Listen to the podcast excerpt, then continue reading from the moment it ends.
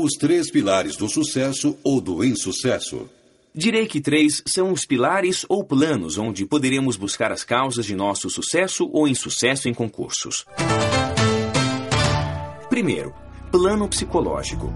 Quero aqui agrupar eventuais traumas, crises, transtornos e patologias de intensidades variáveis que envolvam um aspecto psicológico ou psiquiátrico, mas que podem comprometer o êxito do estudo do candidato e que por isso reclamam um socorro especializado. Descobrir os esconderijos da alma, ou seja, onde se originam muitas feridas afetivas, pode explicar a razão pela qual enviamos mensagens a nosso sistema nervoso, como não conseguirei ou não posso.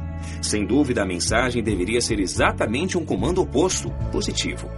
Ao comunicar ao sistema nervoso que se pode fazer algo, este repassa ao cérebro a informação para que então se produza o resultado desejado, permitindo, portanto, que isso aconteça. A recíproca também é verdadeira. Assim, se você disser não posso, produzirá um escotoma, termo da psicologia que significa uma mancha em seu campo visual, e isso lhe impedirá de ver determinadas coisas necessárias ao seu sucesso. Em suma, quer você acredite ou não que pode conseguir ou realizar algo, você estará absolutamente certo.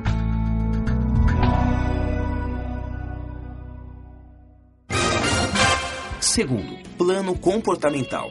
Refiro-me aqui ao desvio de finalidade do candidato, que altera o curso de seu destino por ter perdido o foco seletor de sua pretensão. No plano comportamental, nos mínimos detalhes do dia a dia, pode se esconder um modo de ser do indivíduo, onde perfeitamente pode estar a gênese de uma eventual derrota. Terceiro, plano cognitivo. Reporto-me aqui a todo o processo de conhecimento. A escolha do método de aprendizado, o que se pretende aprender, por onde se aprender e como se aprender. Definitivamente, nesse último pilar, principalmente quando interagimos com os anteriores, podemos encontrar a maioria das causas de nossas falhas e derrocadas. Cuidarei delas o quanto possível, sem uma ordem pré-estabelecida, mas de forma conjunta, buscando a ideia total dos problemas, para uma mudança de atitude do candidato em direção ao sucesso. Ninguém nasce sabendo, é estudando que se aprende. Esqueça sua inteligência. O direito se aprende estudando, não se aprende adivinhando ou inventando. É predominantemente transpiração e não inspiração. Além disso, se ninguém sabe exatamente o quão inteligente é, deve aplicar a lei do maior esforço, ou seja, a regra de três: estudar, estudar e estudar. A consciência de inteligência no concursando muitas vezes é como aquela pistola de sabão do filme de Woody Allen que derreteu na chuva derreterá fatalmente na torrente de questões do concurso se ela for a única arma do candidato. Sentença inapelável. Entre um candidato mais inteligente e pouco esforçado e outro muito esforçado e menos inteligente, passará o segundo. No concurso, cobra-se muito o aprendizado e menos a reflexão. É um direito mais matemático e menos reflexivo, principalmente na primeira fase. A banca examinadora quer saber se você sabe a doutrina dominante, martelo, o texto da lei, prego, e a jurisprudência, serrote, para a construção de sua aprovação. Ela não está muito interessada em suas altas indagações jurídicas ou em suas inovadoras teses de direito. Métodos de estudo. Você pode aprender seguindo estes passos. Primeiro, leia e releia várias vezes. Segundo, Aponte, grife, compare, faça chaves, sublime. Terceiro, grave e ouça posteriormente a leitura. Se você assumir a obrigação de se concentrar para a leitura, logo aprenderá. Obrigando-se a se concentrar para a audição, logo revisará. Quarto, resuma. Obrigue-se a refletir sobre os pontos mais importantes. Obrigue-se à concentração, uma vez que a resenha deverá ser feita com lógica. Quinto, discuta com um colega os pontos mais relevantes. Sexto, explique dando uma aula a um colega. Siga as mesmas virtudes do método 4, somadas à natural pesquisa anterior à aula. Sétimo, estude em grupo. para situações especiais, visando uma melhor fixação do conteúdo. Faça isso esporadicamente para que a intimidade não gere a dispersão e a quebra da solenidade do estudo. Oitavo, elabore modelos mnemônicos, como as associações de ideias para aprender princípios, gravar conceitos ou reter classificações.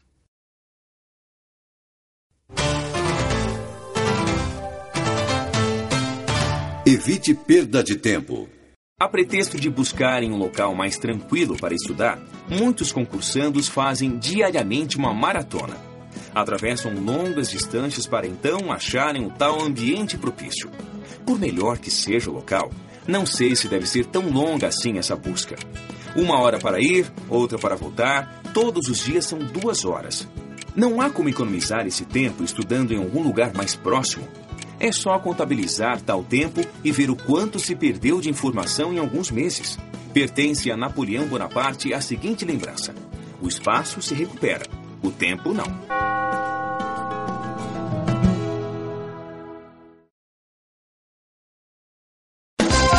A busca de um método próprio. Indivíduo de indivíduo. Um igual a único. Como, pois, imaginar que todos aprenderíamos da mesma forma? Que A aprenda tal como B ou C? Se sou E ou M, como aprenderei como A? Devemos, portanto, entender nossas diferenças e peculiaridades e não querermos pautar nosso método de estudo pelo exemplo alheio, mas sim buscarmos nosso próprio caminho dentre os muitos existentes. Ou seja, aquele que melhor se adapte à nossa especial condição de ser. É como dieta de emagrecimento. Existem várias, mas observe bem, só uma se ajusta a você. Existem dietas com que A, B e C emagreçam, mas, desgraçadamente, você não. Imagem. Aprendemos em criminologia que cada um reage diversamente a determinada solicitação exterior. O mesmo fogo que endurece a gema derrete a manteiga. Assim também, cada um reage a seu modo diante de um determinado método. Remédio para um, veneno para outro. Dessa forma, se na faculdade X todos os 200 alunos de direito comercial tinham aulas com os professores Y e Z, durante nosso tempo de estudo para concurso, devemos procurar entre todos os professores existentes aquele que melhor nos ensina, seja ele Y, Z ou F. Cada professor também tem um método. Isso também nos explica nossa maior simpatia por um ou por outro.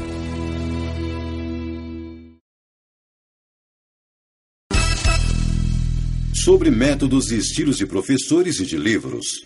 Célebre afirmativa de Buffon na França. O estilo é o homem e o estilo é o método. Há combinações de estilo, estilos radicais, estilos leves. Há estilos e estilos. Mesmo o professor, cada um deles, sobre uma mesma matéria, tem predileções, porque é homem, logo tem estilo. Da mesma forma, cada autor, sobre um mesmo tema, tem preferências. Ter preferência é ter estilo, logo, método próprio. Desse modo, ainda que tenhamos sobre matéria X o nosso livro-texto preferencial, é preciso reunir a informação obtida de outros livros para completar eventuais déficits de nossa obra preferida. É um respeito, nesse caso, também à individualidade do autor, já que não podemos conceber o mito do saber universal, ou seja, um autor que tudo saiba e que explique homogeneamente bem sobre toda a sua matéria. Salvo algumas exceções, todos apresentam pontos ótimos e falhos em suas obras. Evidentemente, os melhores são os mais harmônicos, que sabem fazer o balanço de páginas para cada tema e sabem distinguir o que tem mais ou menos importância, espichando ali, encolhendo aqui. É importante que façamos nossa pesquisa e complementemos nossas informações. Com o autor certo, o professor certo e a obra certa, teremos nosso estilo.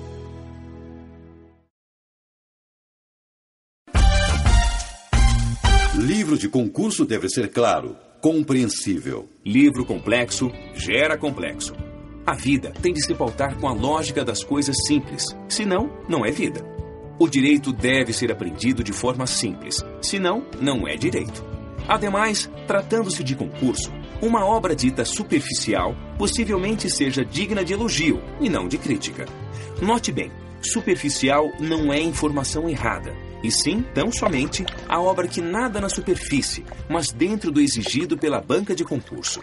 Ou seja, nade onde é para nadar. E para nadar, deve haver água suficiente, e vez por outra, mergulhe. Mereceria crítica ao revés o estudo em obra suntuosa, volumosa, complexa, difícil. Concurso não é pós-graduação, não é mestrado ou doutorado. É como alimentação. Nessa fase, o concursando precisa de refeições mais leves, ainda que substanciais. Feijoada cultural ou pratos muito pesados, condimentados demais ou muito elaborados costumam causar indigestão intelectual, nutrindo inadequadamente. Afinal, o concurso não pretende o mito do saber universal. Não se sabe tudo e não se pode tudo almejar. Antes disso, pretende-se saber de tudo um pouco e não ser mestre em tudologia. Quanto tempo tomaria o estudo se todos os nossos livros fossem grossos ou volumosos? Quantas dezenas de anos levaríamos a nos preparar se cada disciplina a ser estudada tivesse somente obras de quatro ou cinco volumes? Ninguém estuda para concurso em tratados ou teses, a não ser, insisto, excepcionalmente é a mais pura perda de tempo e de dinheiro. Desconfie de quem falar que estuda assim.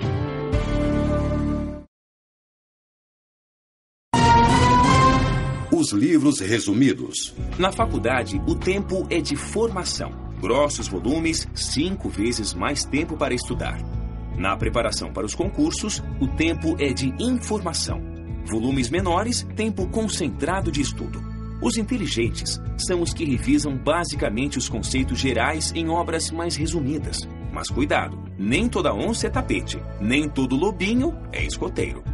Há obras resumidas e de qualidade, outras terríveis. As obras ruins, ao contrário dos alimentos estragados, para nosso azar, não cheiram diferente. E esse é um grande azar. Compra-se produto vencido, de má qualidade, passado do ponto, mas com uma boa aparência. Um bom indicativo é saber se o autor escreve sobre obra de sua especialidade, ou seja, se domina um assunto sobre o qual se propõe a sumariar, sem se aventurar em searas alheias, guiando o leitor diretamente aos temas relevantes.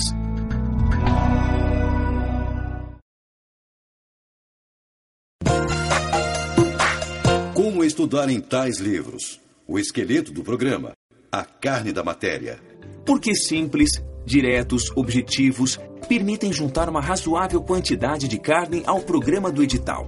Sim, o edital é o esqueleto do programa, uma espinha dorsal do que se deve estudar em cada disciplina. Cada um desses livros fornece uma quantidade de carne razoável ao preenchimento do esqueleto. Chamamos a isso, bem apropriadamente, de matéria. Ou seja, cada obra resumida dá um mínimo de matéria a preencher o esqueleto programático. Contudo, isso dependerá de ajustes. Como em cada Estado-membro e como em cada concurso se privilegia mais um ou outro tópico, e como há obras que atendem mais ou menos determinado concurso, nada mais justo que, em seus pontos mais débeis, sejam encorpadas com algo mais substancioso, ou seja, excertos ou extratos retirados de outros livros mais densos. Evidentemente, como existem temas mais complexos em cada uma das matérias e como cada um de nós tem mais ou menos facilidade para tópicos específicos, sempre que houver necessidade, por má compreensão da obra ou por déficit de informação, consultamos a obra mais volumosa, extraindo dali o que dela necessitamos e transplantamos tais informações, anotando em letras miúdas no livro resumido. Aí, como diz os franceses, voilà! Teremos então a nossa obra mais perfeita o nosso mais perfeito e particular resumo. Afinal, para pessoas únicas como nós, um resumo só nosso, especial. Resenha. Assim, consultamos a obra mais densa na medida da necessidade e estudamos em nosso resumo, porque nele todo o essencial está constando. Desse modo, adiante de uma matéria fraca no livro resumido, está um corpo de matéria com direito inclusive a um bom feixe de músculos.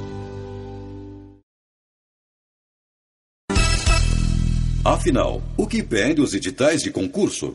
O que quer a banca examinadora? O que pretendem os editais de concurso?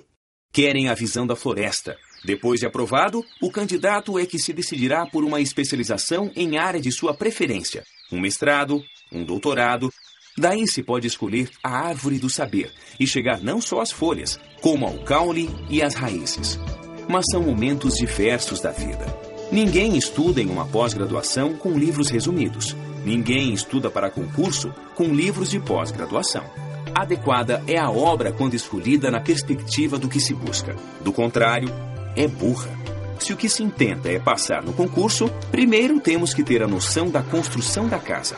Muniz Freire, lembrado por Lira, comparou o estudante de direito no Brasil ao aprendiz e pedreiro, a quem o mestre, em vez de pôr-lhe nas mãos a colher e o martelo e de ensinar-lhe os meios de compor a argamassa, disserta sobre estilos arquitetônicos, a beleza das linhas dóricas ou jônicas e a graça estética da ogiva comparada à gravidade da abóbada romana.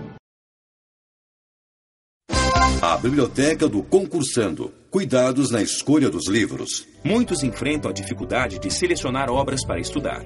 Caem às vezes em numerosas armadilhas, adquirindo obras encalhadas, desatualizadas e de qualidade duvidosa. Saber o que ler e a quem ler, eis a questão. Quantidade não é qualidade. Não se impressione o leitor pelo número das obras de uma biblioteca, até porque os bons livros são raros. Só o neófito se impressiona com a quantidade de livros e invariavelmente crava a pergunta: O senhor já leu todos esses livros? Ora, uma boa biblioteca de um profissional ou pesquisador é absolutamente diversa de uma boa biblioteca de um concursando. Qual a biblioteca ideal do concursando? Qual a biblioteca do profissional? A primeira requer livros precisos, diretos, só carne sem gordura e, portanto, não são muitos. A segunda, não. É composta por muitos livros já lidos, que se pensa lê-los e muitos que jamais serão lidos. A biblioteca do concursando deve ser composta somente de livros que serão lidos e relidos, mastigados, remoídos e digeridos. Evidentemente, não há mal algum em ter muitos livros. Ao contrário, mostra-se um apreço ao saber. Contudo, o que realmente interessa é ter as obras básicas e atualizadas sobre cada disciplina e que possibilitem um aprendizado. Obras de formação, os cursos básicos, manuais e uma revisão, obras resumidas, de informação, de tudo quanto se pede no concurso.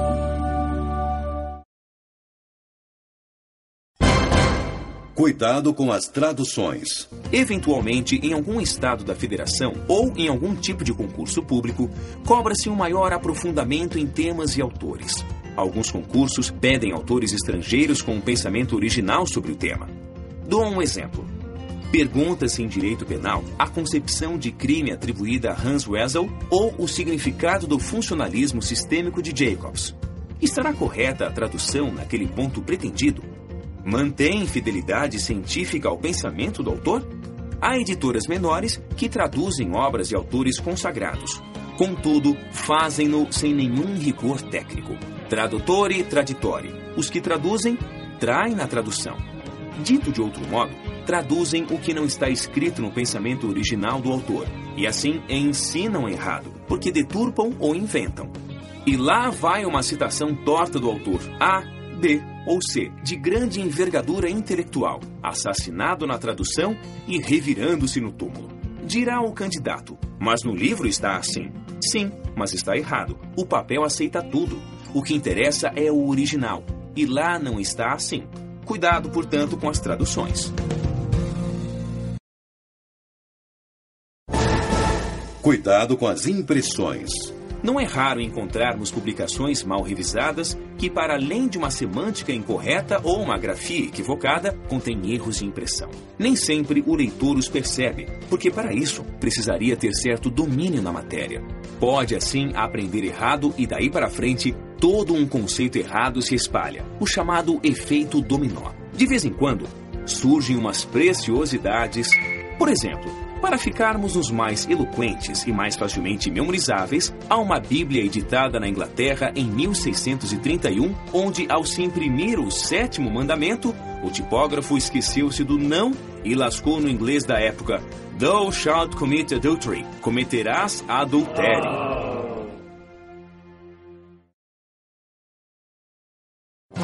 Cuidado com as edições. Os autores podem mudar de posição no decorrer de novas edições. Assim, há de se cuidar para estar em dia com seu entendimento, não citando compreensões ultrapassadas. Cuidado com os livros difíceis. Definitivamente, isso não é um convite ao não estudo. Aliás, muito ao contrário. Nego ac pernego. Digo não e mil vezes não. Estudar há que dar certo prazer. A expressão prazer da leitura não é vazia, ou pelo menos não pode consistir em tortura. Autor que tortura o leitor deve ser trocado, substituído, como se substituem peças em automóveis, e preso inapelavelmente no fundo do canto esquerdo da parte inferior de uma livraria onde ninguém entra.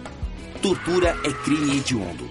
Não me recordo de ter lido até o fim uma obra que, após 10 ou 20 páginas, não tivesse alcançado compreensão ou me dado algum prazer em aprender. Não me recordo de ter insistido lendo a quem não entendia. Já que perdera dinheiro na aquisição de um objeto decorativo, minha filosofia sempre foi não perder mais tempo. Exceções. Por outro lado, existem evidentemente livros difíceis, lógicos, embora complexos, mas de leitura obrigatória. Porque clássicos da matéria ou porque reveladores de uma tese genial. Mas, em sua maioria, os livros para concurso são perfeitamente substituíveis por outros autores na mesma disciplina. Também de lembrar que aquilo que é aparentemente difícil hoje somente é difícil porque o idioma jurídico do leitor pode não ter chegado ainda àquele nível de leitura nada que não possa ser alcançado e, assim, no futuro, lê-lo com redobrado prazer. Mas o que quero falar é que há obras que são realmente pesadas, duras e chatas. E essas devem ser evitadas. Aprimore o idioma jurídico. O idioma jurídico é igualmente um idioma como outro qualquer. Você precisa falar com fluência e desenvoltura tal língua no concurso. Como todos os idiomas, tem níveis: elementar, básico, intermediário, avançado e proficiência. Não se pode exatamente dizer qual o nível necessário para passar no concurso. Se não se exige a proficiência, com certeza o nível elementar não é suficiente. Logo, há que polir o idioma e melhorá-lo em nível de fluência. Pesam aqui as amizades. Se você se encontrar com nativos, fatalmente falará o idioma jurídico. Se com estrangeiros, haverá uma tendência de falar outra língua, perdendo a fluência de seu idioma. Assim, os melhores amigos serão aqueles que falam nossa língua, sonham os nossos sonhos, lutam as nossas lutas e brigam pelo mesmo ideal. Enfim, agem, pensam, comem e estudam pelo que nós queremos, pensamos e lutamos.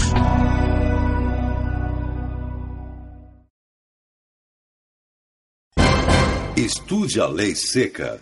Muitas perguntas em concurso dizem respeito à simples leitura da lei. Estude, portanto, a lei seca. Lei seca não é o código comentado ou anotado. É seco, como o nome diz. Reflita sobre o texto da lei. Aprenda a sopesar as palavras do legislador assimilando o que diz a lei. Aplique aqui o ensinamento de Jeremy Bentham, que dizia: as palavras da lei deveriam ser pesadas como se pesam os diamantes. Ou seja, a lei tem muito valor, inclusive e principalmente para o concursado. Às vezes, vejo candidatos dizendo: o autor B diz tal coisa. Pergunto invariavelmente: ele é a lei? Ora, a opinião individualizada de um autor, por mais iminente que seja, contra texto expresso de lei, em matéria de direito, pouco vale. E se o que o autor diz apenas reproduz o texto legal, melhor recitar a lei. Em muitos concursos, aliás, a primeira fase é montada sobre o texto da lei. Logo, um bom estudo legal é obrigatório.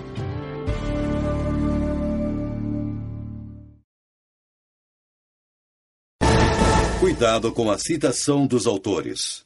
Não se deve citar quem não tenha peso doutrinário. Vale dizer, pensamento de segunda mão ou inexpressivo. Pode-se até aprender com tais autores, mas citá-los seria temeridade. O pensamento científico é como um automóvel. Para ser bom, tem de ser original. Assim, o quanto possível, há de buscar a fonte primitiva, ao menos a fonte primitiva no Brasil, mesmo que a nascente esteja no estrangeiro. Claro que existem flexibilizações a essa regra, até porque, sobre a maciça maioria das matérias, ninguém sabe quem lançou a semente inaugural no país. E seria arriscado afirmar quem trouxe a teoria A ou B. Careceria de valor histórico científico, podendo estar errada a afirmação. Por outro lado, não se pode ser pedante na citação. Lembre-se da banca, há de ter medida, inclusive devendo-se respeitar as preferências e limites da banca examinadora. Imaginemos um candidato excepcional, que fale alemão, italiano e espanhol, e cite somente autores estrangeiros. Que obrigação tem a banca de falar tal idioma? E lá venham concursando desatarrachando a língua germânica a pretexto de citar no original, mais agredindo a vaidade da banca que revelando conhecimento próprio. Há situações, recomenda a prática, em que a inteligência fingir-se de burro. Vale dizer, jamais pareça perfeito demais. Segundo o escritor inglês Robert Greene, só os deuses e os mortos podem parecer perfeitos impunemente.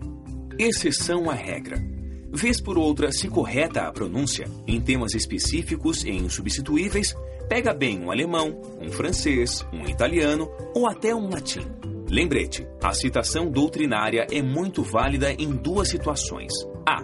Quando é praticamente unânime o entendimento doutrinário acerca de uma matéria porque existe um posicionamento comum dos doutos. B. Quando algum jurista de expressão firmou posição original a respeito de algum tema que se discute. Excelente é a banca, não você. O conhecimento profundo ou especializado em determinadas situações costuma provocar a vaidade alheia, e essa invariavelmente é impiedosa. No concurso público, temos somente uma excelência: a banca examinadora. Quantas vezes teremos que dizer, lembre-se da banca? O candidato, aproveita a antiga expressão aprendida no Paraná, é apenas e tão somente um pedinte de gravata. E como tal tem que se comportar. As citações servem ao argumento de autoridade. Como diz o professor X, conforme entende o professor Y, na melhor lição de mestre H mas não pode ser banal. Como diz o professor Z, a vida humana é muito importante. Como diz o mestre Y, estuprar é um crime muito grave, pois não precisa ser Y, Z ou gênio para dizer isso. Só se legitima uma citação quando oportuna, original, contextualizada. No entanto, vale contextualizarmos o ensinamento de Carvalho Neto a ser compreendido com uma pitada de sal.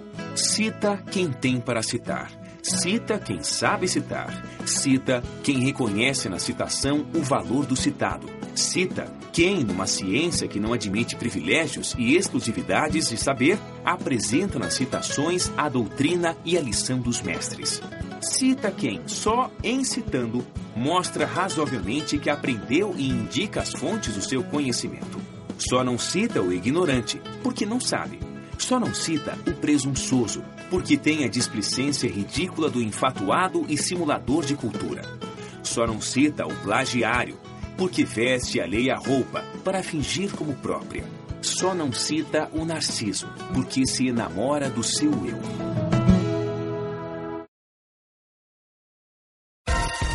Cuidado com os sebos.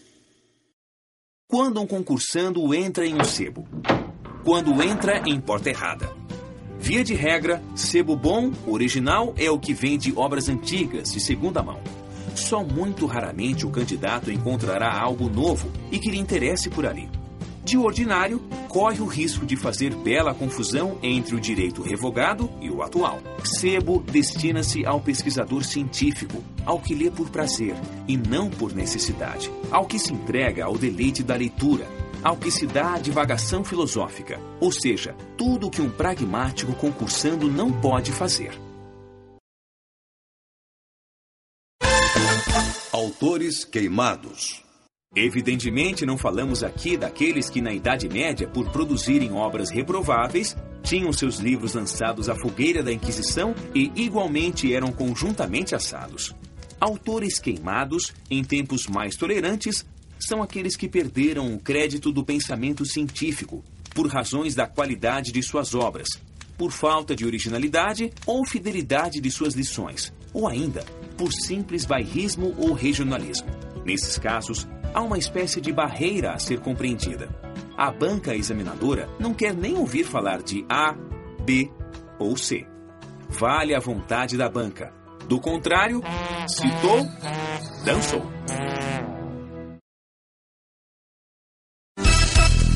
Estabeleça e siga seu projeto de estudos.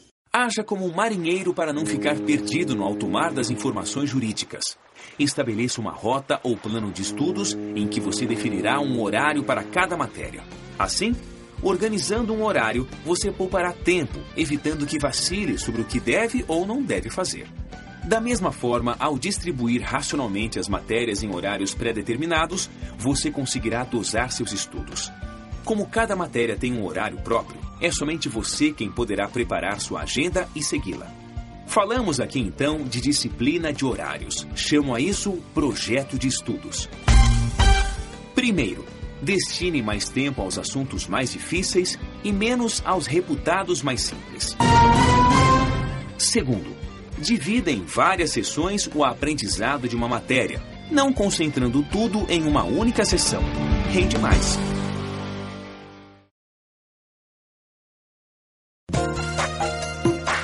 Exemplo de divisão do tempo.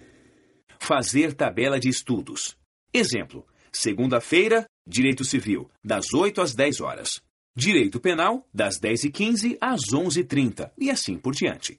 Evidentemente, o tempo será dividido em razão do concurso que se faz, destinando-se sua maior parte às matérias de maior peso. A regra infringida: hábitos reprováveis.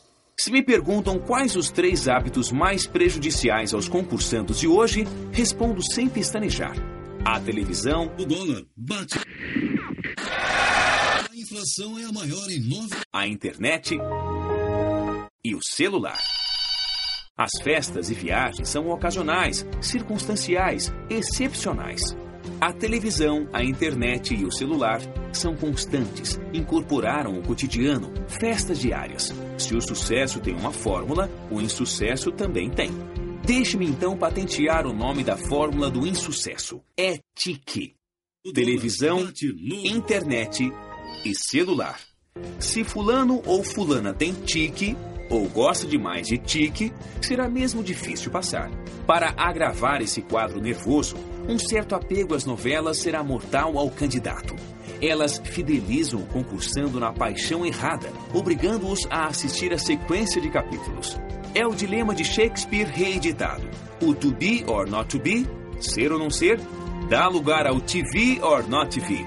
Digo mesmo com relação ao tempo gasto com a parafernália eletrônica, jogos, gadgets que proporcionam diversão, embora não deem estudo.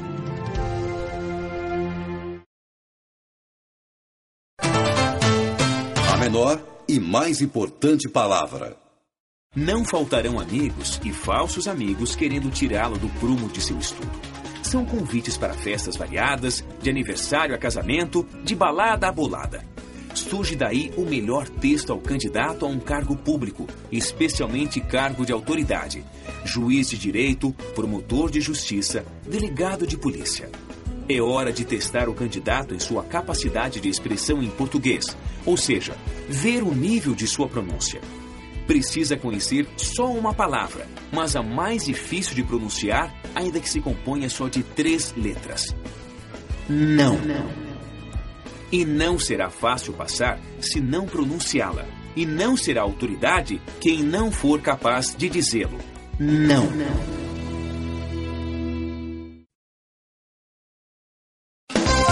Diversão tem limites.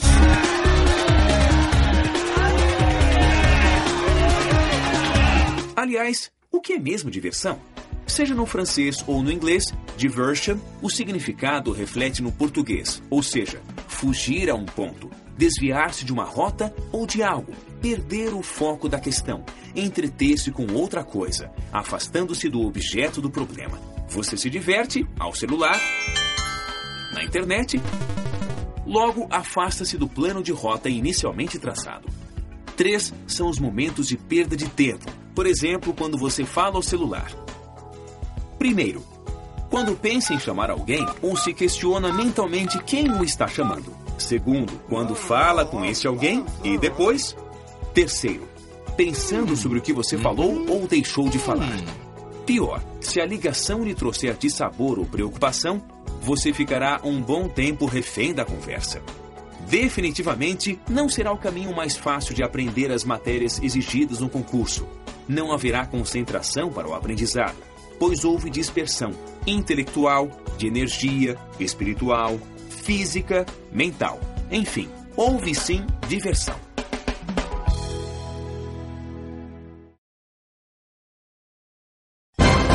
As fases do aprendizado são mais ou menos interligadas, podendo haver alguma subdivisão. Mas, para fins didáticos, destacamos as seguintes fases de nosso aprendizado. Primeira, percepção, ou seja, depende do que você leu ou estudou, percebendo a informação para fins de registro nos centros nervosos do material sensorial.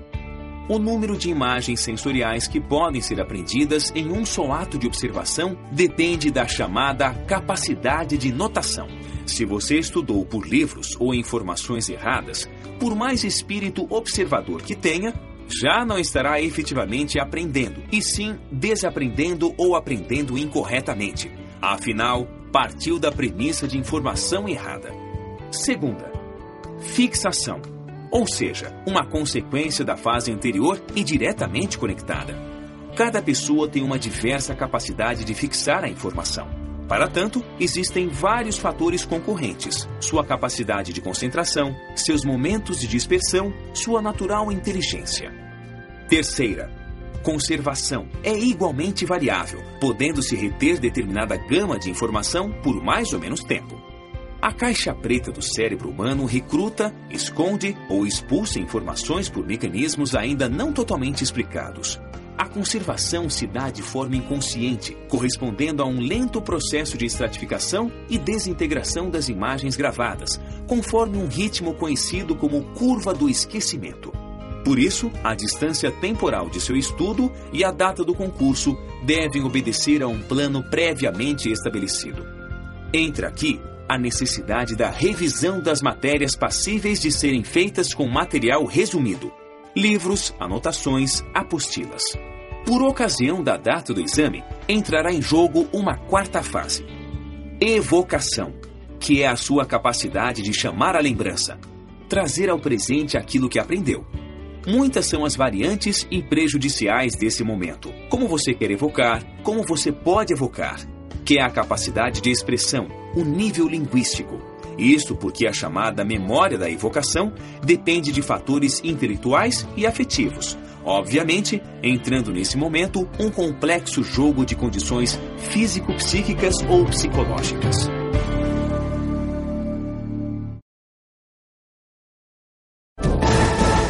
Déficits pessoais de aprendizado. Necessidade de um projeto de estudo. Cada um também tem déficits pessoais de aprendizado em determinadas matérias e facilidades maiores em outras. É preciso identificar os pontos de menor resistência, aqueles que são mais frágeis, deficitários. Aprende-se mais ou menos alguma matéria em razão do próprio gosto e da própria vocação, como também, evidentemente, do nível da formação na faculdade. Os limites de tempo de estudo e os melhores horários para se estudar são determinados, então, a partir de um projeto pessoal, uno e intransferível. Não se justificaria dar peso 10 de estudo a processo penal, por exemplo, a todos os estudantes, se para uns a matéria já veio bem mastigada na faculdade e para outros ainda não foi devidamente aprendida. Assim, há de ajustar o foco, detectando as deficiências para buscar supri-las. E por outro lado, ao estabelecermos prioridades, não perderemos tempo com o que já foi aprendido. Assim, não se estuda muito o que muito se sabe. Exceção à regra. Não esqueça o que você já sabe, preocupando-se com o que ainda tem de aprender. Vale dizer, Cuidado, a busca incessante por outras informações não podem levá-lo a deixar de lado aquelas disciplinas ou informações que já sabe, mas necessita conservar. Dessa forma, vale a revisão do saber adquirido, evitando-se o esquecimento. Ilustração: A história daquele rapaz que foi aos Estados Unidos aprender inglês. Lá ficou quatro anos, não aprendeu a língua daquele país e se esqueceu do português. Mudo foi resgatado por amigos.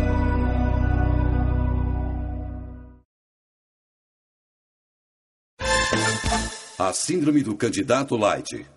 Candidato light é o paraquedista. Não se compromete com a causa de passar. Faz por fazer, por pertencer ao clube do concursando, para dizer que está fazendo algo, preenchendo o tempo. O psiquiatra humanista espanhol Henrique Rojas fala do homem light contemporâneo. Diz ele: como temos a manteiga light, sem gordura, o cigarro light, sem nicotina, a cerveja light, sem álcool, temos também o homem light, vazio de propósitos, sem bandeiras, sem norte a seguir. O padrão light, afirma, reflete-se nos encontros de muitos jovens. Ai de quem for falar de algo sério, de algum propósito de fato relevante, vira motivo de chacota. O candidato light não se compromete, não tem convicções firmes, porque é um personagem sem mensagem interior. Faz o concurso por fazer, para engrossar a fila, aumentar a renda do Estado com um número de inscrições para ver como é que é. Método de revisão para o dia anterior à prova escrita. No Paraná, recomendava-se escrever tudo o que se soubesse de cada matéria no dia anterior à prova, em um desses papéis grandes que se embrulham ou embrulhavam pães na padaria. No interior, creio, isso ainda existe. Tomava-se um metro de papel e obrigava-se o cérebro a trabalhar, relembrando conceitos, formatando classificações, dividindo tópicos, subdividindo. Assim, quando um conceito não viesse de imediato à mente, ainda haveria tempo hábil para a conferência. Quando houvesse dificuldade sobre tópico relevante, ainda se poderia estudar. Isso prepara o cérebro para o embate final, uma espécie de dia D da batalha. Depois de muito escrever, exercitando-se demoradamente sobre o papel, tem-se o resumo do resumo, legível nos momentos finais. Checklist para provas de perguntas e respostas. Primeiro, Leia atentamente as instruções. Segundo, planeje, divida o tempo e revise as matérias alguns dias antes da prova. Terceiro, nos dias imediatamente anteriores aos da prova, siga o método do papel de padaria. Quarto, na prova, responda primeiro as questões mais simples. Quinto, responda todas as questões que souber, lendo-as atentamente, as mais complexas serão as últimas a serem respondidas. Sexto, responda por fim as complexas. Sétimo, faça uma revisão final nas respostas. Provas de múltipla escolha ou do modelo verdadeiro falso. Aplique-se aqui, no que for cabível, o que dissemos no tópico anterior.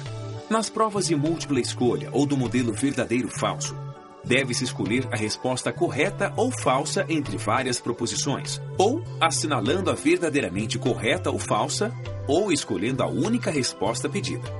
Nesse caso, sua tarefa é descobrir a verdadeira ou falsa, ou, nos casos de questões mal formuladas, a que esteja mais próxima da verdade. Muitas vezes, deve-se adotar a técnica de eliminação das respostas absurdas para chegar-se à mais provável. E lembre-se, Nunca erre o que você sabe por desatenção ou precipitação na resposta. Esqueceu-se da resposta? Tente a velha técnica que busca a influência do ambiente na evocação mnemônica. Já se registrou inúmeras vezes em estudos psicológicos como isso funciona. Uma pessoa entra em um bar, por exemplo, e recorda-se de algo que precisa fazer. Sai à rua e já não mais se recorda do que necessitava fazer. Retorna então ao bar senta-se no mesmo lugar em que estava e logo lhe vem à memória o que deve fazer. Esqueceu-se? Transporte-se mentalmente para o seu cômodo de estudos, reconstrua aquele ambiente, sente-se no seu local habitual, tente recordar-se do dia em que estudou a matéria e faça um passeio mental sobre esse passado próximo, evocando o ambiente e tentando então se recordar da página estudada. Pense, inclusive, se isto lhe ajudar, até na capa do livro em que estava a resposta. Observação: não aplique o método acima se você não estudou a matéria. Nesse caso, você será capaz de fazer um agradável passeio pela biblioteca ou casa evocada, lembrar-se de inúmeras coisas inúteis e fúteis e perder tempo, deixando de responder outras questões da prova. O método, repita-se, é para a evocação do que se sabe e se esqueceu. Como método de adivinhação, é bastante falho.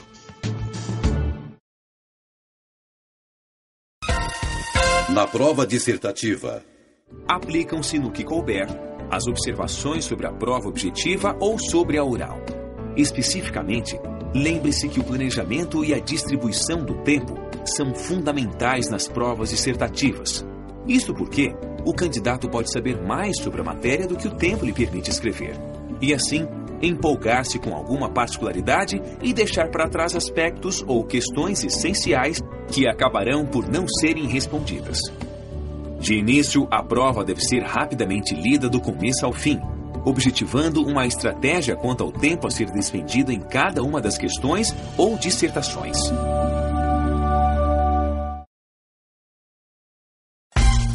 Na prova oral. Mantenha boa aparência, faça boa cara, faça boa prova. Cuidados de véspera. Na véspera do concurso, não como que não estiver habituado. Não viaje. A troca de ares dispersa a concentração, obrigando a outros pensamentos. Não se envolva com desconhecidos. Não quebre a habitual rotina. Não ingira álcool. Exercício físico somente o habitual. Procure dormir bem para o dia seguinte. Quem não está descansado no dia da prova porque não dormiu bem na véspera, definitivamente não dará o melhor de si e não conseguirá manter boa aparência, boa cara e fazer boa prova. Pior é dormir na hora do exame. Vejamos a regra de três para a prova oral. Primeira, manter boa aparência não é fazer desfile de moda, mas também não é querer chocar a banca com roupa de protesto tudo tem hora e lugar. Se o candidato chegou a uma prova oral, deve compreender que nenhum dos membros da banca gostaria de ter por colega alguém cuja aparência não se recomendasse. Sim, não tenho receio em falar de aparência. Recito Milo Fernandes com frequência. As pessoas que dizem que as aparências enganam geralmente são as de pior aparência. Mude o que deve ser mudado. Por aparência, quero dizer uma certa sintonia com o ambiente austero que a oportunidade requer. Não quero dizer roupas de luxo, mas também não se deve ir com um visual desleixado. Se o traje é forense, é forense, não é informal. Oscar Wilde dizia que quem não se importa com a aparência não pode ser levado a sério, e o concurso é sério.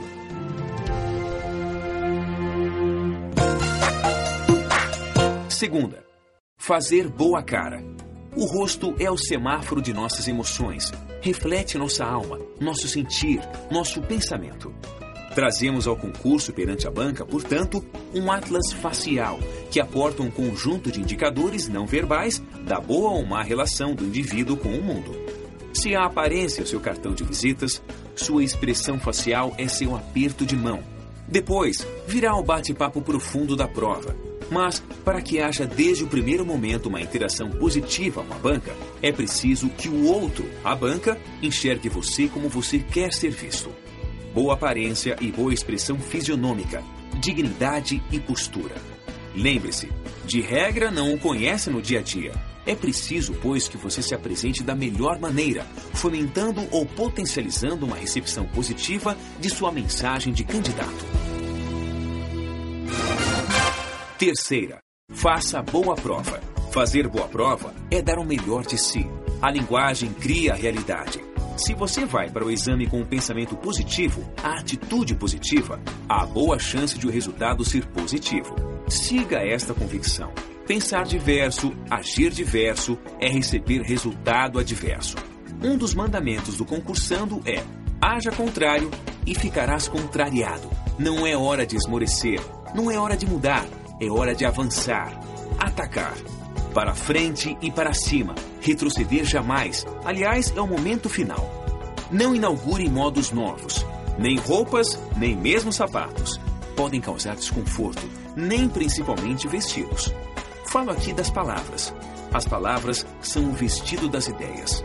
Logo, de nada adianta pensar corretamente e saber se na hora de dar roupagem à informação você escolhe as palavras erradas. Assim, há vestidos longos e curtos. Busque os ideais, no tamanho certo.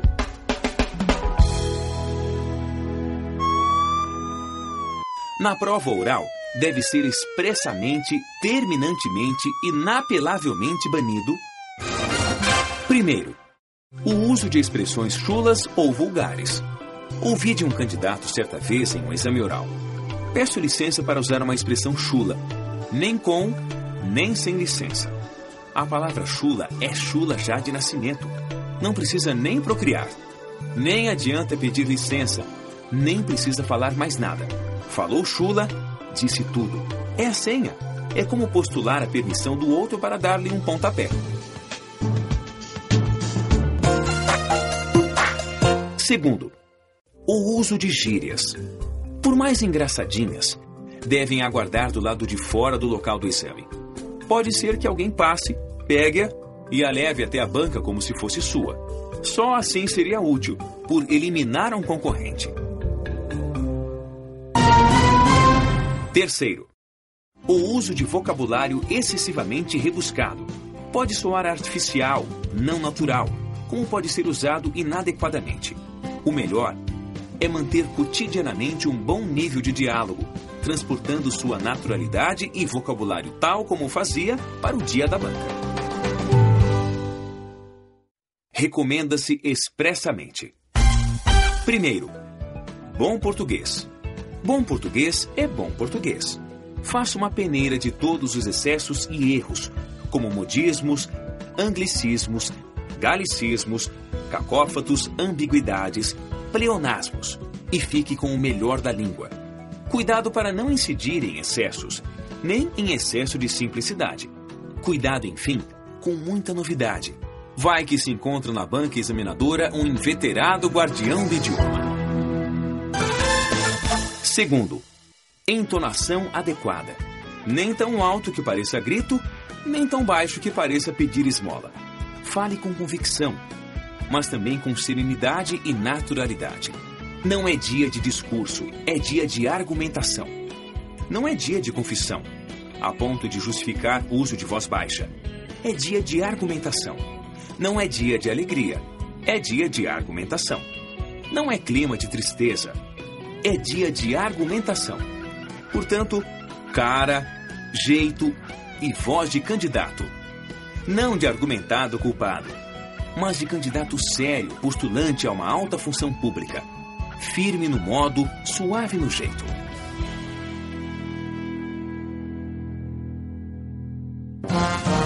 Terceiro, gesticulação comedida. Muito comedida. Você está sentado à mercê da banca. Deve gesticular menos e falar melhor, pois não está no júri, não está em um palanque, nem está na rua. Quarto, objetividade. Se começar a dar muitas voltas, os examinadores o chamarão ao caminho de volta e isso pode causar psicologicamente um efeito negativo. Nada impede que, com muita competência, sentido comum do termo, consiga uma argumentação com conexidade lógica. Dessa forma, mostrou o propósito dos assuntos conexos, demonstrando a necessidade de abordá-los na resposta. Afinal, a prova no processo não enseja uma conexão probatória, Muitas vezes, na argumentação da resposta, não se esgota puramente com um sim ou um não, ou com uma resposta seca. Vale, nesse caso, argumentar juridicamente, desde que, obviamente, tenha propósito o que você fala. Quinto, o não uso de estrangeirismos. Não é hora de bordar o verbo jurídico a ouro francês, alemão ou inglês. Se por outra razão não fosse, pelo menos pelo risco de a banca conhecer o idioma e colocá-lo em maus lençóis. Quanto ao latim, pessoalmente gosto, mas está meio demodê nos tribunais. É a língua dos túmulos. Tem banca que gosta. Causa bom efeito recitar um pouco de latim assim em boa hora, ao cair da tarde ou inaugurando amanhã. Tem banca que detesta. Vale conferir qual é a tendência dos examinadores. Sexto, evite a postura do dropper name. Em referência ao que acabamos de dizer anteriormente, condena-se em nome dos bons modos o dropper name.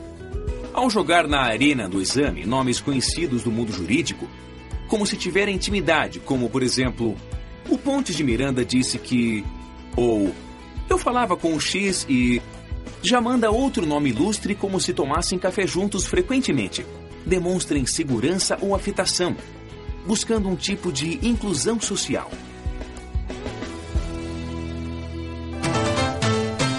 Sétimo, pense como quiser, mas siga a tendência. Não é hora de inventar moda. Siga a tendência. Suas ideias podem ser originais, geniais, mas se você mostrar-se contrário às tendências da época, argumentando com ideias pouco convencionais, por mais brilhantes que sejam, os examinadores ou o acharão estranho ou que quer chamar a atenção, julgando-se superior. Lembre-se do pensamento de Calamandrei. Somente o jurista puro, que escreve tratados ou leciona, pode se dar ao luxo de ter opiniões rígidas sobre certas questões de direito e de combater abertamente a jurisprudência dominante, quando a considera errada. Tal postura, portanto, é contraproducente. Logo, pense o que quiser, já que cartesianamente você existe. Je pense, donc je suis. Mas siga o figurino.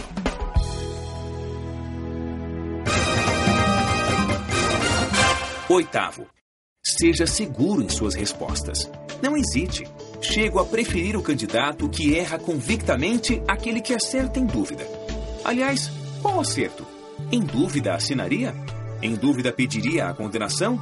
Em dúvida condenaria? Não houve acerto, houve dúvida.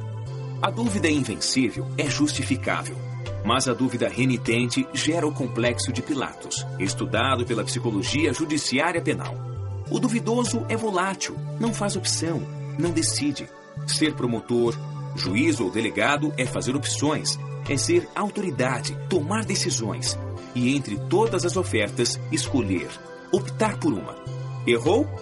Bem, é inerente à condição humana. Para isso, existe o princípio do duplo grau de jurisdição.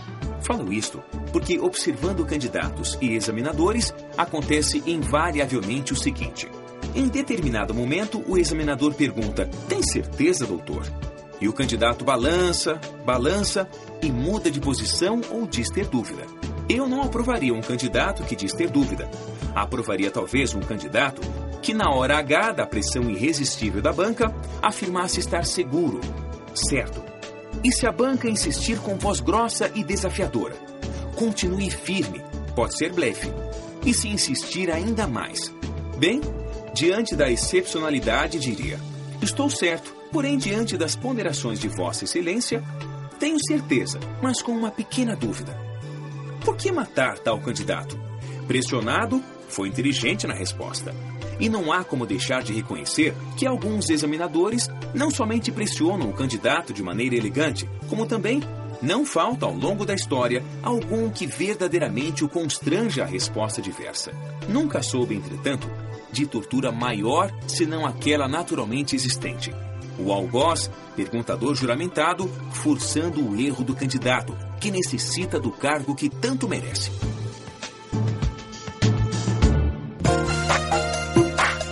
Nono. Argumente com conexão lógica. Não pare e não use expressões fracas. A argumentação jurídica e o fornecimento da informação pedidas pelo examinador obrigam o candidato a preencher o vazio do ar com palavras. Logo, o silêncio ou a falta de coerência na argumentação, quando falta lógica, evidentemente prejudicam o desempenho do candidato.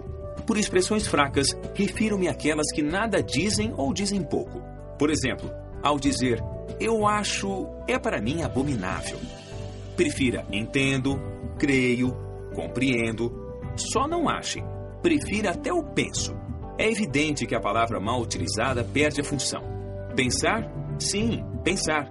Pensar é a mais nobre função humana, juntamente com o sentir, pois tem gente que não sente estar pensando errado. Piero Calamandrei narra a história de um jovem advogado sem preparo profissional mas que começou falando com desenvoltura perante o Tribunal de Florença na defesa de uma causa. Ele começou: Senhores do tribunal, eu penso. Eu penso. Eu penso. Mas ficava nisso, com pausas cada vez mais demoradas. Deteve-se por um instante e depois repetiu: Senhores do tribunal, eu penso. Então, o presidente, para ajudá-lo a vencer aquela dificuldade, estimulou. Diga, advogado, diga o que pensa. Mas Rosade, assistente de acusação, erguendo-se, interveio com irônica seriedade. Senhor presidente, não interrompa. Deixe-o pensar. Ele tem o direito de pensar. Depois, voltando-se para o outro com um ar paternal, encorajou. Pense, meu jovem. Continue a pensar. Continue o mais que puder. Vai lhe fazer muito bem. Décimo. Não bajule. Por quê? Porque não bajule. Décimo primeiro. Não seja piegas nem presunçoso. Apenas exercite sua dignidade. Dignidade de candidato, de bacharel em direito, de quem estudou, de quem luta honestamente por um cargo público, de quem está legitimado para ele. Não se pede postura humilhante, ficando de joelhos, como não se toma de soberba. Certa vez ouvi de antigo corregedor-geral do Ministério Público de São Paulo. As portas dos concursos públicos são estreitas para que entrem poucos. E completou: mas altas o suficiente para que se entre com dignidade. Vale a todos os concursos públicos em tempos de democracia. Estudando em cursinho. Os cursos preparatórios para concurso costumam ter bons métodos de ensino e bons professores. É um excelente caminho, mas não é definitivamente a única estrada. A vantagem é que a doutrina vem mastigada, a informação pontualizada, a jurisprudência atualizada e a legislação coletada. Ali se aprende o essencial. Cria-se o ambiente propício para uma saudável competição. Busca-se, enfim, aprimorar o saber. Por que costumam dar bons resultados? Porque voltam suas baterias a um foco seletor preciso: os concursos. Ou seja, você compra um produto em razão de sua necessidade. Prepare-se para a magistratura, Ministério Público, Defensoria ou exame da OAB direta e objetivamente, sem rodeios. Na faculdade, o aluno se prepara para o universo de profissões, não somente para uma.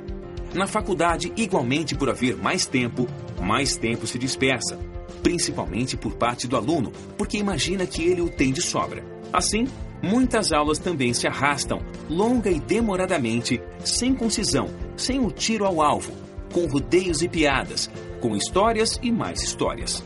Nos cursinhos, a cobrança é mais direta e o aluno não pode e não quer perder tempo. Mais seletivo e exigente, controla o time de professores com mais vigor. É mais difícil que permaneça um mau professor no cursinho do que na faculdade, embora logicamente isso deva ser entendido em um contexto e uma coisa realmente não anula a outra.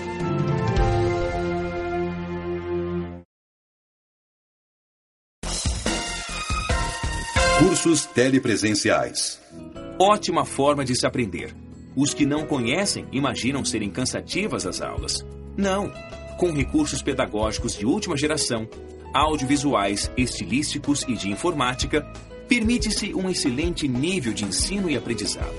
Se no cursinho presencial o professor já é mais conciso e direto do que na faculdade, selecionando o que realmente tem importância e indo direto ao ponto, no curso telepresencial isso é ainda mais exigido.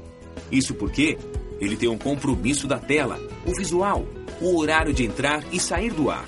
Assim, tudo é preparado, nada é improvisado. Tudo é feito à máxima perfeição com o intuito de acertar. Na aula presencial, pode o professor errar. Não há registro a não ser perante aqueles alunos presenciais. Na aula telepresencial, há um grande número de pessoas, em várias regiões do país, que registrariam um erro erra-se menos.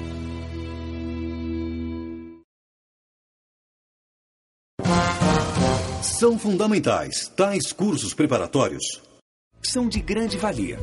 Não se pode dizer fundamentais, pois alunos realmente excepcionais conseguem se organizar, estudar e aprender a ponto de passarem no concurso.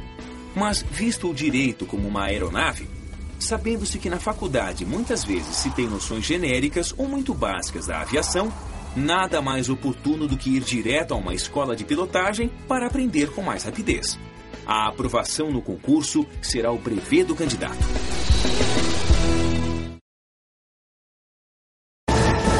A importância do apoio, a mudança de atitude. Às vezes, o candidato já chegou a uma fase de saturação no aprendizado.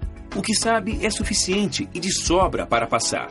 Mas alguma força estranha, algum obstáculo, impede-lhe de render plenamente no dia do exame. Algo se passa, portanto, no plano psicológico, comportamental ou cognitivo. Lembre-se do que dissemos inicialmente sobre os três pilares do sucesso ou do insucesso. O problema nesse caso não é estudar mais, mas sim uma mudança de atitude, um outro olhar sobre o concurso, uma perspectiva diferente sobre a vida. Enfim, uma reprogramação de sua existência, uma repaginação do seu projeto de vida. Vem daí a força do apoio de amigos, familiares, professores, no sentido de remover esse empecilho, esteja onde estiver. Os tópicos adiante foram pensados para um tipo de candidato que absolutizou o valor dos concursos. Ouça-os com atenção, podem servir-lhe.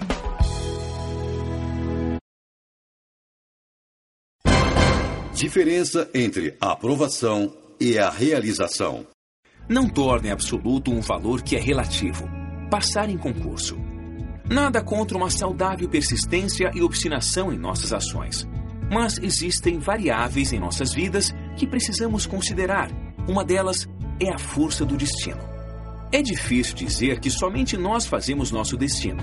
Existe uma porção divina que talvez seja mais importante.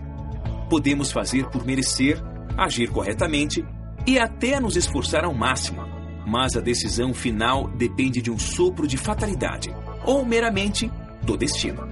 Isso não é com a gente. Logo, quero com isso dizer que devemos sempre ter um plano B até um C, até para salvarmos o plano A. E isto consiste em buscarmos nossas realizações eventualmente em outras searas, campos e concursos.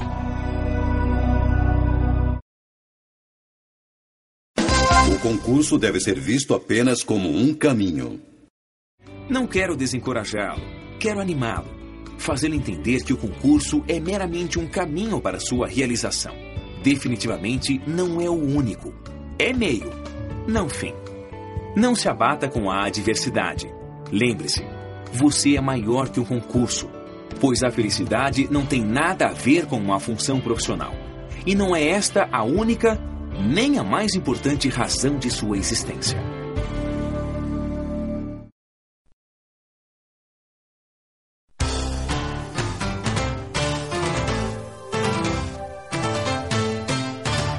Perguntas e respostas. Recebo centenas, milhares de e-mails de candidatos que me perguntam, por exemplo, nos casos de concursos que se exige o nível superior, se após a faculdade eles devem fazer uma especialização em uma determinada área do conhecimento humano. Respondo: é grave perda de tempo fazer uma especialização no tempo que se propõe a estudar para um concurso. Seria como você se afastar do centro de uma estrada para a periferia de um rumo. Você perde o seu foco, perde o seu objetivo na medida em que você avança o conhecimento se aprofundando em um determinado tema. A especialização é para quem já sabe o que quer, para quem já tem o seu cargo, para quem já conquistou o seu posto ou para quem, evidentemente, trabalhando em uma determinada área que exige especialização, mas de toda sorte já sendo um profissional, não necessita do concurso. Ou por outro lado, faça a especialização para daí alguns anos se fazer concurso. Mas como método de estudo de concurso, é pura perda de tempo. O concurso exige um conhecimento razoável em toda a superfície, como já foi falado, não se avolumando, não se adensando o conhecimento em uma só área. Se você dedica horas do seu estudo sobre um só tema, significa que você perdeu horas do seu estudo sobre os outros temas que também caem em concurso. Donde a inevitável pergunta: quem passará? Aquele que muito sabe sobre um só tema ou aquele que sabe o necessário sobre todos os temas questionados?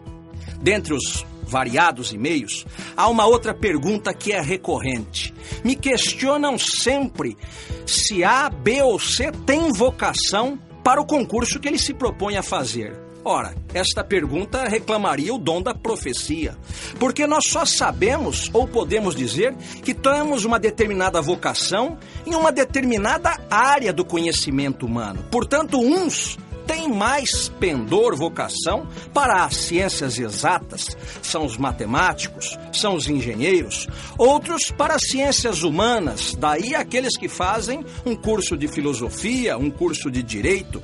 Mas dentro do curso de direito, por exemplo, quem dirá que será no futuro o vocacionado juiz, promotor ou delegado só saberá se teve esta vocação, evidentemente, depois de ter sido aprovado no concurso e depois de estar exercendo a função, porque nem o fato de ter sido um estagiário dá ideia de se ter ou não vocação para aquilo, porque uma coisa é o estagiário e a outra é o profissional, é como a teoria e a prática. Logo, a pergunta que se faz é: tenho eu ou não vocação para as áreas de ciências humanas? Se respondo positivamente a esta pergunta, se já fiz a uma faculdade, por exemplo, de direito, significa que já tenho sim um pendor para qualquer um dos ramos do direito e só saberei se serei um bom ou mau profissional no futuro. E o futuro dependerá de uma série de contingências. Até porque como diz o filósofo espanhol, eu sou eu e as minhas circunstâncias. Isto dependerá do meu futuro momento de vida. Isto dependerá das circunstâncias que encontrarei no desempenho da minha função. Logo, a grande pergunta que se faz neste momento é: este concurso me apresenta a dignidade de um novo emprego, de uma nova proposta de vida? Tenho eu uma vocação mínima para o exercício deste cargo que me proponho? Quero fazer este concurso? Se responder sim a esta grande pergunta vocacional que se triparte nesta subdivisão que fizemos, sim, devo fazer o concurso. Depois, no futuro, nos encontraremos e diremos: fomos exitosos porque no passado, quando a vida me apresentou a oportunidade de um concurso, tive a coragem de enfrentá-lo, fui aprovado, dei o melhor de mim e a sociedade hoje me agradece.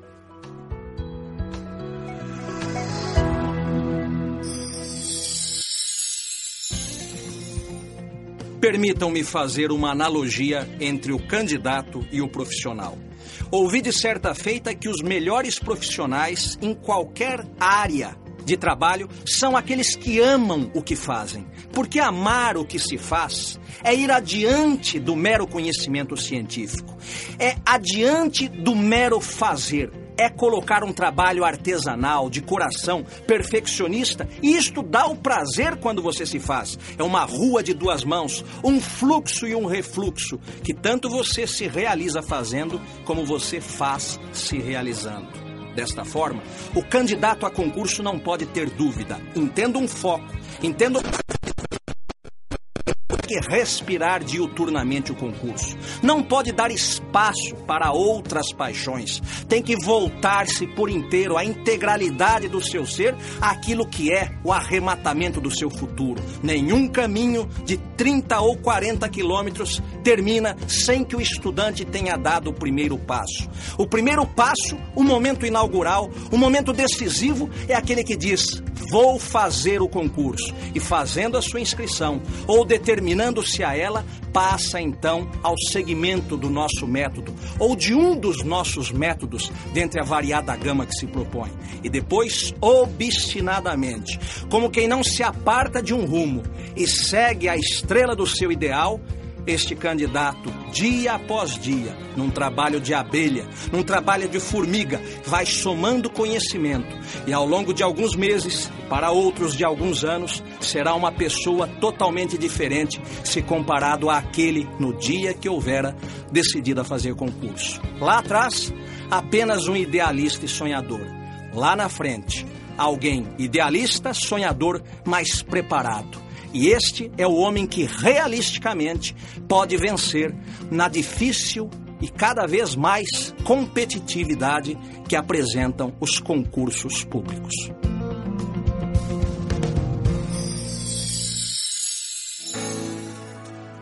Meus amigos e amigas concursandos, deixe-me dirigir-lhes uma última palavra diz respeito a esta resposta íntima de grande significação interior. O candidato a concurso que será exitoso e o futuro e feliz profissional que dele se espera não se fazem no ato mesmo da inscrição formal de um formulário de concurso. É uma decisão de vida, uma decisão de alma, como quem cedo se levanta e olhando para o espelho de sua existência, pergunta: é isto mesmo que quero para a minha vida? Este é o modelo profissional de vida que quero seguir? Evidentemente, o dinheiro, o salário, é um importante, mas não o único e talvez nem o mais importante ingrediente que leve a uma decisão. Há profissões que, por mais bem pagas, não preenche a ânsia de uma determinada alma ou de uma determinada vocação. Há outras que, se ganhando menos, se ganha muito mais no prazer de cada dia ir para fazer aquilo do qual e do que se gosta. Por isso, o dinheiro é instrumento, mas não é um fim em si mesmo. A felicidade, a busca eterna do homem na sua peregrinação pela terra, ser feliz e fazer alguém feliz, passa muito pela realização profissional. O corpo tem que ir para onde a alma o acompanha. Ninguém será um feliz cidadão se não estiver realizado no trabalho. O homem veio para lavrar a terra e ganhar o pão com o suor do seu rosto, e isto não são palavras vãs. Foi por isto que desenvolvemos este trabalho, pensando na realização dos seus sonhos. Esperamos, para isso, tê-lo contribuído.